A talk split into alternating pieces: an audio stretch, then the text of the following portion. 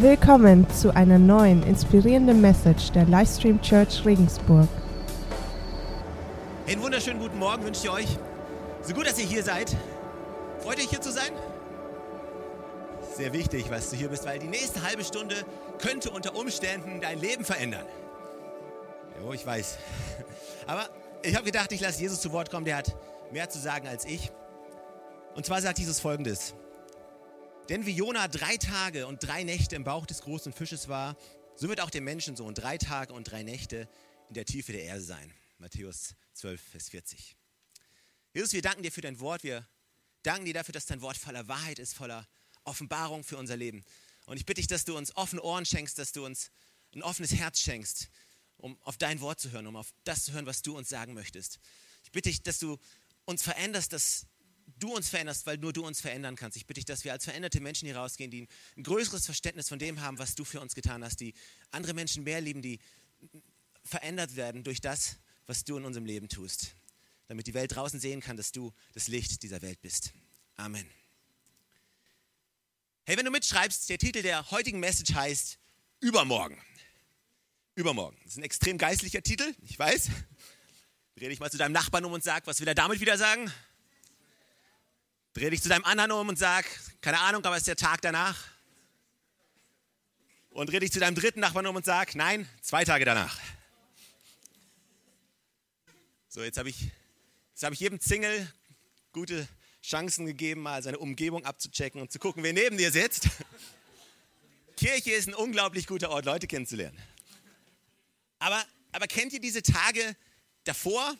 Äh, ich meine, meistens sagt man ja immer der Tag danach. Ähm, aber kennt ihr solche Tage? Und ich, ich meine, ich kenne diese klassischen Tage davor. Für mich, ein klassischer Tag davor war der 23. Dezember.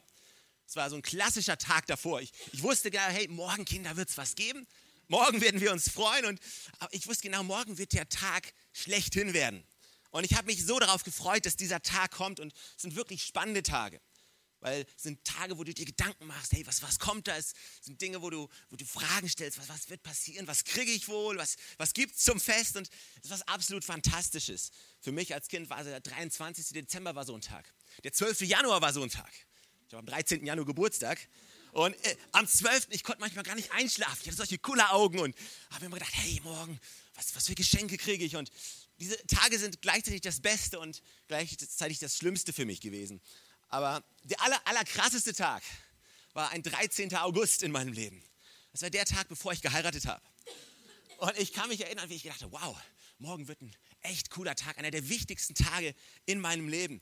Und das sind spannende Tage, das sind spannende Tage davor. Und ich wusste genau, hey, morgen wird es ein riesengroßes Fest geben. Freunde, Familie werden kommen aus allen Himmelsrichtungen. Ich habe mich auf diesen Tag gefreut. Es sind Hammertage. Es sind richtig, richtig geniale Tage. Und manchmal ist es in unserem Leben aber auch so, dass wir uns im Tag davor befinden und uns gar nicht so bewusst ist, dass es ein Tag davor ist. Aber manchmal wissen wir gar nicht, dass wir im Tag davor leben. Manchmal leben wir einfach unser ganz normales, alltägliches Leben und alles scheint normal, alles scheint, als ob es für den Rest der Zeit so weitergeht. Aber wenn, wenn wir ehrlich sind, wissen wir, dass es nicht der Fall ist. Auf einmal passiert irgendwas und was gestern noch so war, wie es ist, ist heute nicht mehr. Und ich meine, vielleicht, vielleicht ist heute der Tag, bevor du den Partner deines Lebens kennenlernst. Vielleicht, vielleicht, vielleicht war gestern der Tag, bevor du den Partner deines Lebens kennenlernst. Wer weiß. Aber manchmal lebst du im Tag davor und, und dann passieren Dinge in unserem Leben und auf einmal drehen wir uns um und wir wissen, hey, es wird nichts mehr so sein, wie es mal war. Und das ist richtig für die guten Sachen, aber es ist leider auch, oder vielleicht auch ganz gut, richtig für die schlechten Sachen, für die negativen Sachen. Ich meine, wenn wir uns anschauen, ein klassischer Tag davor für mich war der 10. September 2001 wo die Welt noch in Ordnung war und wo die Leute hingegangen sind und sie haben gekauft, sie haben verkauft, sie haben gelebt und geliebt und sie haben das gemacht, was sie einfach jeden Tag gemacht haben. Aber dann kam der 11. September und alles war anders. Das Leben von Tausenden, von Zehntausenden von Leuten wurde verändert. Das Leben der ganzen westlichen Welt wurde für immer verändert. Die Welt war nicht mehr die gleiche. Sie hat sich nicht mehr gleich gedreht. Der 10. September war so ein Tag, wo keiner ahnen konnte, dass es ein Tag davor ist. Und vielleicht bist du in einer Situation, vielleicht ist heute dein Tag davor, weil du, du hast keine Ahnung, du weißt nicht, was morgen passieren wird. Vielleicht passiert morgen irgendwas und der Rest deines Lebens wird sich für immer verändern. Und manche Leute sitzen hier und sagen, hey Stefan, hoffentlich ist es endlich soweit. Hoffentlich ist heute der Tag davor. Du kannst dir gar nicht vorstellen, in was für einer Situation ich bin. Du weißt gar nicht, was in meinem Leben los ist. Und ich hoffe so sehr und ich bete so sehr, dass endlich dieser, dieser Durchbruch kommt. Dass endlich diese Versorgung kommt, dass endlich diese Heilung kommt, auf die ich so lange warte, für die ich schon so lange bete, auf die ich so lange, die, für die ich so sehr hoffe. Und vielleicht bist du hier und du sagst, nee, nee, es soll alles so bleiben, wie es ist. Ich will gar nicht, dass es ein Tag davor ist. Aber Tatsache ist, in unserem Leben haben wir relativ wenig selbst zu bestimmen. Auf der einen Seite haben wir alles selber zu bestimmen, aber auf der anderen Seite doch recht wenig. Und die Frage, die ich mir gestellt habe, ist, wie sehen diese Tage davor aus und wie sehen diese Tage danach aus? Vielleicht bist du schon lange Christ, vielleicht kommst du in die Kirche und gehst Sonntag für Sonntag hierher, aber wenn du ehrlich bist, ist dein Leben als Christ so eine ziemliche Katastrophe. Nicht, weil du Dinge tust, die oh, so, so, schlecht sind, so schlimm sind und die der Herr auf jeden Fall strafen wird. Nee, überhaupt nicht. Aber dein Leben als Christ ist deswegen eine Katastrophe, weil eigentlich dein Leben totlangweilig ist. Weil das Leben, das Jesus dir eigentlich versprochen hat, nämlich Leben im, in, in Überfluss, in seinem Segen, in seiner vollen Fülle, das, du kriegst überhaupt nichts mit davon. Ich weiß nicht, in was für einer Situation du bist, ich weiß nicht, auf was du hoffst, aber manchmal ist es in unserem Leben, als wenn wir so durch so einen Nebel laufen und wir sehen den nächsten Schritt nicht. Wir wissen nicht, wo es hingeht. Wir wissen nicht, was morgen kommt. Aber Tatsache ist, dass Gott uns ein Leben verheißen hat, dass wir von Gott ein Leben verheißen bekommen haben, was großartig ist. Wir haben von Gott ein Leben in, in seinem Segen bekommen, dass er uns mit seinem Segen überschütten will. Und ich habe mir die Frage gestellt, hey, wie sieht so ein Leben aus? Wie sieht so ein Leben aus, das Gottes Segen förmlich anzieht? Wie sieht ein Leben aus, wo Gott gar nicht anders kann, als voll seinen Segen draufzulegen und dein ganzes Leben einzuhauchen und zu sagen, hey, siehst du diese Person? Ich will an dieser Person dir zeigen, was es bedeutet, tatsächlich gesegnet zu sein. Ich will ein Exempel statuieren. Wie sieht so ein Leben aus und wie bekomme ich so ein Leben? Das ist die Frage, die ich mir gestellt habe und das ist die Frage, die ich euch stelle. Wie bekommst du so ein Leben? Wie kriegst du so ein Leben, das Gottes Segen anzieht und du nur dastehst und sagst, hey, wenn du wissen willst, wie ein gesegneter Mann aussieht, häng dir ein Foto von mir in den Wandschrank. Dann weißt du, wie ein gesegneter Mann aussieht. Und ich habe mich gefragt, hey, wie, wie, wie bekomme ich so ein Leben? Und ein, ein Mann, über den ich relativ viele Gedanken mir gemacht habe und äh, der mir auch sehr nahe gegangen ist, ich habe beim letzten Mal schon über ihn gesprochen, das war Abraham. Und wir haben darüber gesprochen, dass Gott ihm eine Zusage gemacht hat. Gott hat ihm versprochen, er hat ihm Versprechen gegeben, er hat zu ihm gesagt, ich will dich zu einem reichen Volk machen. Abraham hatte diesen sehnlichsten Kinderwunsch gehabt in seinem Herzen. Er wollte Vater werden. Nicht, weil er das Versprechen Gottes sehen wollte. Nein, einfach auch nicht, weil er von einer großen Nation geträumt hat. Nee, einfach nur, weil er Vater werden wollte. Und Gott hat zu ihm gesagt, du wirst zu gegebener Zeit, wirst du Vater werden. Und wir haben gesehen, dass zwischen dem Versprechen und der Einlösung von dem Versprechen 25 Jahre vergangen sind. Abraham war 75 Jahre alt, als er von zu Hause ausgezogen ist. Und er war ich weiß, es ist alt, von zu Hause auszuziehen. Also wenn du 30 bist und du wohnst noch zu Hause, äh, musst dir keine Gedanken machen. Und er war 100, als er, er war 100, als er Vater geworden ist. Und da befinden wir uns. Und, äh, das heißt, Isaak, sein Sohn, war das Versprechen, auf das Abraham so lange gewartet hat. Und Isaak, das ist seine, seine Nummer eins. Sein Leben dreht sich um ihn. Ich meine, wenn es ein verwöhntes Kind in der Bibel gegeben hat, außer Josef, dann war es sehr wahrscheinlich Isaak. Und dieser geliebte Sohn von Abraham, auf den hat es Gott abgesehen. Und wir lesen diese Geschichte in, im 1. Mose im 22. Kapitel. Und da lesen wir folgendes. Einige Zeit danach geschah es, Gott stellte Abraham auf die Probe. Abraham, rief er. Ja, erwiderte Abraham. Nimm deinen Sohn, sagte Gott, deinen einzigen, der dir ans Herz gewachsen ist, den Isaak. Geh mit ihm ins Land Moria auf einen Berg, den ich dir nennen werde, und opfere ihn mir dort als Brandopfer. Am nächsten Morgen stand Abraham früh auf. Er spaltete Holz für das Opferfeuer, belud seinen Esel und machte sich mit seinem Sohn auf den Weg zu dem Ort, von dem Gott gesprochen hatte. Auch zwei seiner Knechte nahm er mit. Am dritten Tag erblickte er den Berg in der Ferne. Da sagte er zu den Knechten, bleibt hier mit dem Esel. Ich gehe mit dem Jungen dort hinauf, um mich vor Gott niederzuwerfen. Dann kommen wir wieder zurück. Abraham packte seinen Sohn die Holzscheite auf den Rücken. Er selbst nahm das Becken mit den glühenden Kohlen und das Messer. So gingen die beiden miteinander. Nach einer Weile sagte Isaak, Vater, ja mein Sohn, Feuer und Holz haben wir, aber wo ist das Lamm für das Opfer? Gott wird schon für ein Opferlamm sorgen, sagte Abraham. So gingen die beiden miteinander. Sie kamen zu dem Ort, von dem Gott zu Abraham gesprochen hatte. Auf dem Berg baute Abraham einen Altar und schichtete die Holzscheite auf. Er fesselte Isaak und legte ihn auf den Altar, oben auf den Holzstoß. Schon fasste er nach dem Messer, um seinen Sohn zu schlachten. Da rief der Engel des Herrn vom Himmel: Abraham, Abraham! Ja, erwiderte er. Und der Engel rief: Halte ein, tu dem Jungen nicht zuleide. Jetzt weiß ich, dass du Gott gehorchst. Du warst bereit, mir sogar deinen einzigen Sohn zu opfern.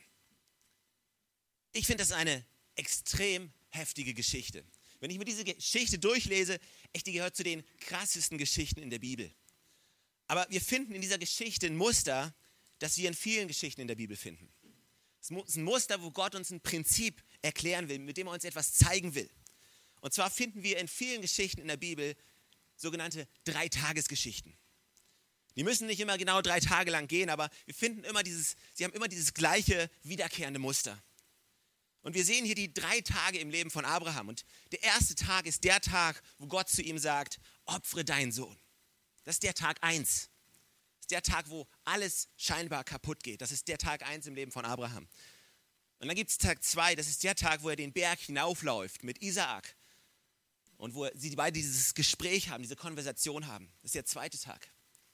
Und wir haben den dritten Tag im Leben von Abraham hier in dieser Geschichte, nämlich der Tag, wo Gott eingreift. Das ist der Tag, wo Gott sagt, halt ein, jetzt weiß ich, ich habe dein Herz geprüft. Du hast mit deinen Taten gezeigt, was dir wirklich wichtig ist und wo deine Loyalität liegt.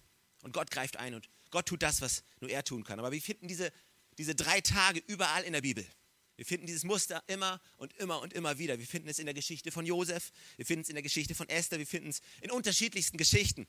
Und selbstverständlich auch im Neuen Testament. Da soll es auch eine Geschichte geben, wo es um drei Tage geht, die extrem wichtig ist. Und wir finden ständig drei Tagesgeschichten. Und der erste Tag in jeder der Geschichten ist immer der gleiche. Ist der schwarze Tag. Ist der Tag, wo die Welt untergeht. Ist der Tag, wo du einen Arztbericht bekommst und was auf dem Bericht steht, lässt deinen Bauch zusammenziehen. Es ist der Tag, wo du einen Anruf bekommst und du hast mit, mit allem gerechnet, aber nur nicht mit dem Anruf. Dass dieses oder jenes passiert ist und du sitzt da. Oder du siehst in den Nachrichten irgendwas, was passiert ist, oder du hörst irgendwas von einem Menschen, von der Person, der dir wichtig ist. Das ist der, der Tag, der schwarze Tag. Kennst du das Gefühl, wenn du eine Nachricht bekommst und du kannst einfach nichts, nichts mehr tun? Stehst einfach nur ohnmächtig da und fällst einfach nach hinten, gehst ein paar Schritte zurück und musst dich erstmal hinsetzen. Und nichts geht mehr. Das ist der Tag 1. Das ist der Tag, wo wir das Gefühl haben, Gott hat verloren. Das ist der Tag, wo wir das Gefühl haben, die ganze Hölle bricht über uns los und nichts geht mehr und nichts hält irgendwie noch und nichts kann uns retten. Wir können keinen klaren Gedanken fassen. Unser Gehirn ist wie gelähmt und wir laufen nur noch auf so einem Automatismusprogramm. Und Abraham kriegt von Gott diesen Auftrag, opfere deinen Sohn. Und ich stelle mir vor, wie Abraham einfach von diesem Schlag einfach nur taumelt und mehr schlecht als recht gehorcht und Holz spaltet und völlig apathisch Isaak dieses Holz auf den Rücken bindet und sagt, hey komm, wir laufen los. Und es ist der schwärzeste Tag im Leben von Abraham. Abraham hat schon viele Sachen erlebt, aber das war mit Abstand das Härteste, was ihm jemals widerfahren ist. Dann kommt der zweite Tag. Und der zweite Tag, wenn wir uns diese Geschichten in der Bibel anschauen, dann sind es immer Tage des Zweifelns. Und es sind Tage, in denen wir anfangen, Fragen zu stellen. Wir fangen an, Gott anzuklagen und wir sagen, Gott, warum? Ja, dieses große Warum mit diesem fetten Fragezeichen werfen wir in Richtung Himmel. Und eigentlich wissen wir selber, dass wir eigentlich auf diese Antwort, auf diese Frage überhaupt keine Antwort kriegen werden. Aber irgendwie schreien wir es hoch, weil wir müssen, irgendwo muss diese Frage landen. Und Zweifel fangen an, uns zu zernagen und ja, unser Leben fängt an, Fragen zu stellen. Gibt es Gott wirklich? Liebt Gott mich wirklich? Ist, ist Gott wirklich auf meiner Seite? Der zweite Tag ist der Tag der enttäuschten Hoffnung. Ist der Tag, wo du, wo so resignierst, wo du die Perspektive verlierst. Vielleicht hat Abraham Gott eine Frage nach der anderen gestellt auf dem Berg, als er hochgegangen ist. Vielleicht auch nicht, wir wissen es nicht, was in Abraham los war, aber ich glaube, er hat es nicht verstanden. Und vielleicht kennst du diese Situation, wenn du eine Nachricht oder in irgendeiner Situation bist, nach einer Weile fängst du halt irgendwie wieder an zu funktionieren. Nach einer Weile fängst du irgendwie an, kannst einigermaßen klar wieder denken, aber alles, was du denkst, ist nur Frage und Anklage und Depression. Und das ist eine Situation, in der das Versprechen Gottes von deiner Realität so weit weg entfernt ist, wie es einfach nur überhaupt geht. Und wir kennen eine Geschichte aus dem Neuen Testament, wo, wo zwei Jünger auf dem Weg in eine Kleinstadt sind oder in ein Dorf sind, nach Emmaus. Und sie leben noch in diesem zweiten Tag, obwohl eigentlich klar ist, es ist der dritte Tag. Jesus ist auferstanden, aber in, aus ihrer Perspektive leben sie noch in diesem zweiten Tag. Und wir lesen folgendes im Lukas-Evangelium im 24. Kapitel. Am selben Tag gingen zwei von den Jüngern nach Emmaus, ein Dorf, das zwei Stunden von Jerusalem entfernt liegt. Unterwegs sprachen sie miteinander über alles, was in den zurückliegenden Tagen geschehen war. Nämlich Jesus wurde gekreuzigt, ihre Hoffnung war weg, alles, woran sie geglaubt haben, war mit einem Schlag vernichtet worden. All ihre Hoffnung ist an diesem Kreuz von Golgatha gestorben und alles, was sie wussten, ist, wir müssen raus aus Jerusalem. Sonst sind wir die Nächsten. Wir müssen uns verstecken, wir müssen uns zurückziehen. Unser Leben, das, was wir vorher für unser Leben gehalten haben, das existiert nicht mehr. Wie, wie sieht morgen aus? Keine Ahnung, wie morgen aussieht. Aber ich muss raus aus Jerusalem. Und während sie so miteinander redeten und sich Gedanken machten, trat Jesus selbst zu ihnen und schloss sich ihnen an. Doch es war, als würden ihnen die Augen zugehalten. Sie erkannten ihn nicht. Worüber redet ihr miteinander auf eurem Weg? fragte er. Da blieben sie traurig stehen. Einer von ihnen, er hieß Kleopas, meinte, bist du der Einzige, der sich zurzeit in Jerusalem aufhält und nichts von dem weiß, was in diesen Tagen geschehen ist? Ich frage mich, wie, wie oft wir Gott diese Frage stellen. Sag mal, Gott, bist, bist du der Einzige, der nicht kapiert, was in meinem Leben eigentlich los ist?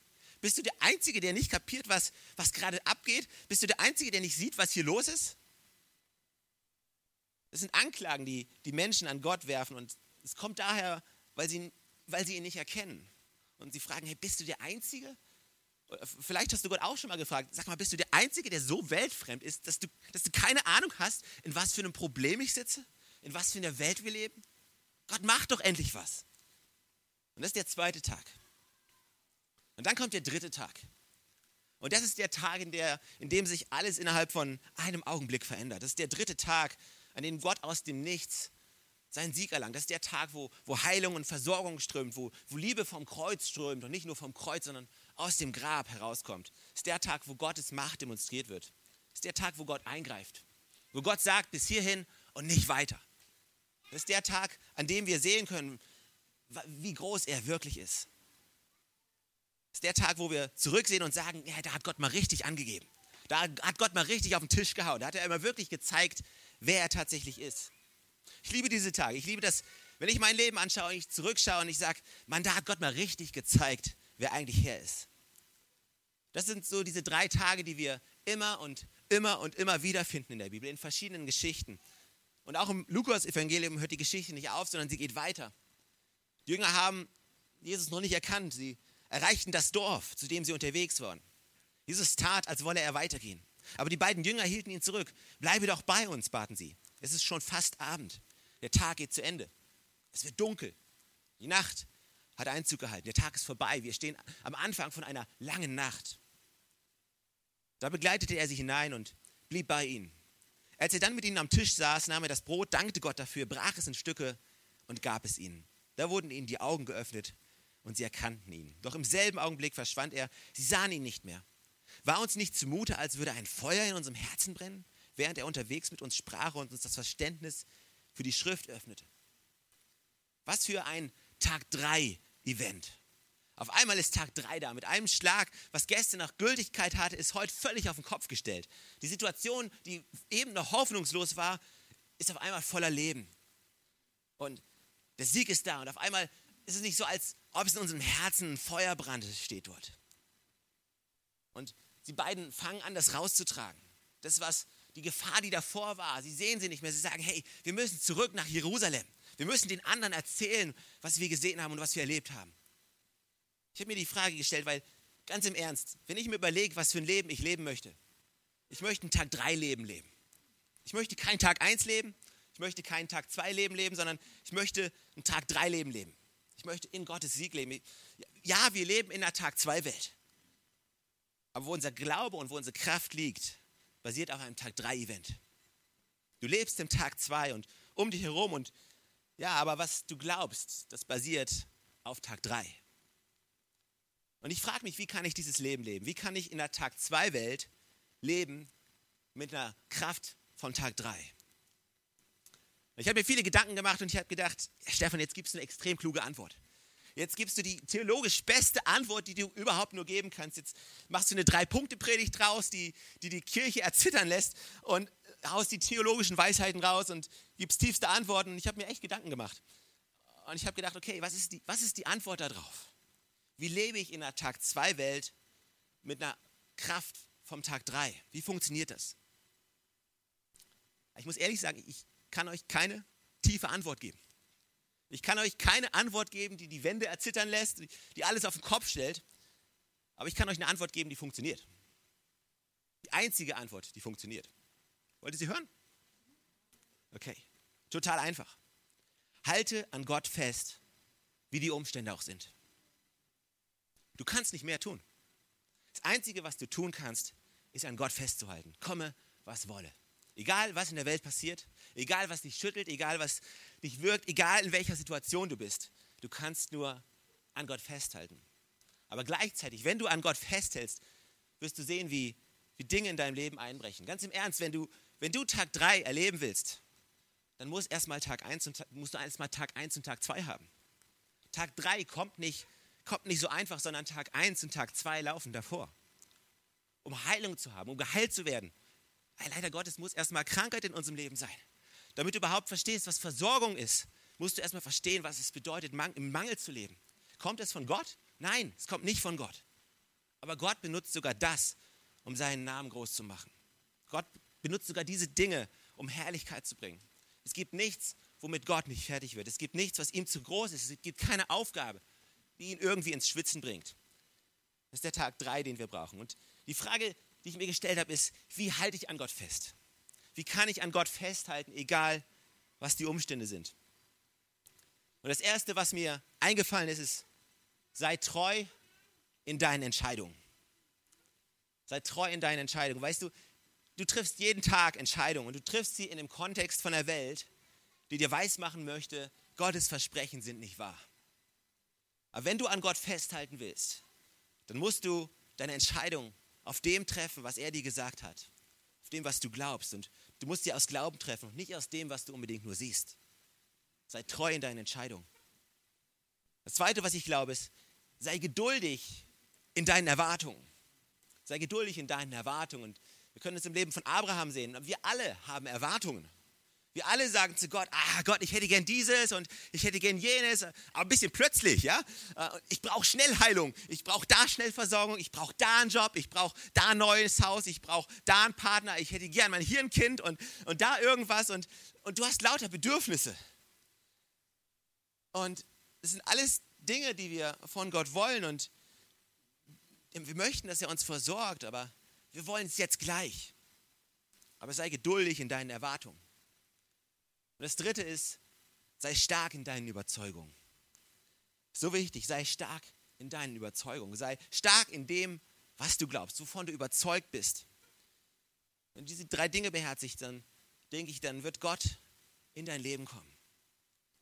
Und du kannst dir jetzt natürlich die Frage stellen und kannst sagen, okay, wenn das, wenn das wirklich stimmt, wenn Gott wirklich in mein Leben irgendwie aktiv reinkommen kann, in meine Situation, wenn Gott tatsächlich Dinge umdrehen kann in einem Augenblick, wenn Gott wirklich nicht ins Schwitzen kommt und ihm keine Aufgabe zu groß ist, wenn für Gott nichts zu groß ist, warum macht er dann nichts? Warum hat er nicht schon lange meine Krankheit weggenommen? Warum hat er nicht schon lange diese Million auf mein Konto überwiesen? Warum hat er, warum hat er nicht meine Herzenswünsche, die in meinem Leben sind, warum hat er die nicht schon lange gestillt? Wenn es doch so einfach ist für Gott. Wenn er doch innerhalb von einem Schnippen Dinge umdrehen kann. Er könnte es. Ich möchte eine Bibelstelle vorlesen lesen wir in Hebräer 11, in den Versen 17, 19. Und die Einleitung könnte nicht besser sein. Da schreibt der Autor, um noch einmal auf Abraham zurückzukommen. Abraham brachte seinen Sohn Isaak als Opfer dar, wie, es, wie Gott es, um ihn auf die Probe zu stellen, von ihm forderte. Aber hatten denn die Zusagen, die Gott ihm gemacht hatte, nicht alle mit Isaak zu tun? Hatte Gott nicht zu ihm gesagt, durch Isaak gebe ich dir die Nachkommenschaft? Was Gott hier zu Abraham gesagt hat, ist, opfere deinen Traum. Opfere deine Träume, opfere das Versprechen, das ich dir gegeben habe. Und natürlich kannst du sagen, ey, was ist denn hier los? Und auch Abraham hat das gesagt. Abraham hat gesagt, ey, was geht denn, was geht denn hier? Das ist doch genau der Traum, den du mir in mein Herz gelegt hast. Sogar das Versprechen, das du mir gemacht hast, was du eingelöst hast. Und genau das soll ich jetzt nehmen und soll es opfern? Der Traum in meinem Herzen, diese Vision, die sogar von Gott kommt. Ich weiß, ich weiß, dass diese Vision von Gott kommt. Ich weiß, dass, dass er mir diesen Traum ins Herz gelegt hat und das soll ich jetzt opfern? Das kann doch Gott nicht von mir verlangen. Aber hatten denn die Zusagen, die Gott ihm gemacht hatte, nicht alle mit Isaak zu tun? Hatte Gott nicht zu ihm gesagt, durch Isaak gebe ich dir Nachkommenschaft, die ich dir versprochen hatte? Wie kam es, dass Abraham es trotzdem gemacht hatte? Wieso war Abraham treu? Wieso hat Abraham trotzdem seinen, seinen Traum, seinen Sohn auf diesen Altar gelegt? Wieso war er trotzdem bereit, alles zu geben? Der Grund dafür war sein Glaube. Und ich glaube, in diesem Satz steckt der größte Schlüssel von allem. Weißt du, wir können hingehen und wir können Gott unsere riesengroße Liste an Erwartungen hinlegen und wir können zu ihm sagen, Gott, ändere meine Situation. Gott, du siehst, in welchem Umstand ich bin. Gott, du siehst, was ich brauche. Und ich vertraue dir, dass du mich heilst. Du, ich vertraue dir, dass du mich versorgst. Und, und das sind keine schlechten Dinge, die wir zu Gott sagen. Aber die Frage ist immer, wie sieht es in deinem Herzen aus? Wie sieht es in meinem Herzen aus? Was bringt uns dazu, diese Fragen zu stellen? Der Schlüssel hier ist Glaube und der Schlüssel ist, ist Hoffnung. Weißt du, Hoffnung ist eine gefährliche Sache, wenn wir mal ganz ehrlich sind. Weil hoffen bedeutet immer, ich glaube noch, dass es irgendwann mal so weit sein kann. Ich hoffe mal, dass Heilung kommt. Ich hoffe mal, dass ich irgendwann diesen Job bekomme. Ich hoffe mal, dass, ich, dass wir irgendwann schwanger werden, dass wir ein Kind bekommen. Ich hoffe mal, dass mein bester Freund zu Jesus, ich, ich hoffe das, ich hoffe das, ich hoffe das. Und das ist eine gefährliche Sache.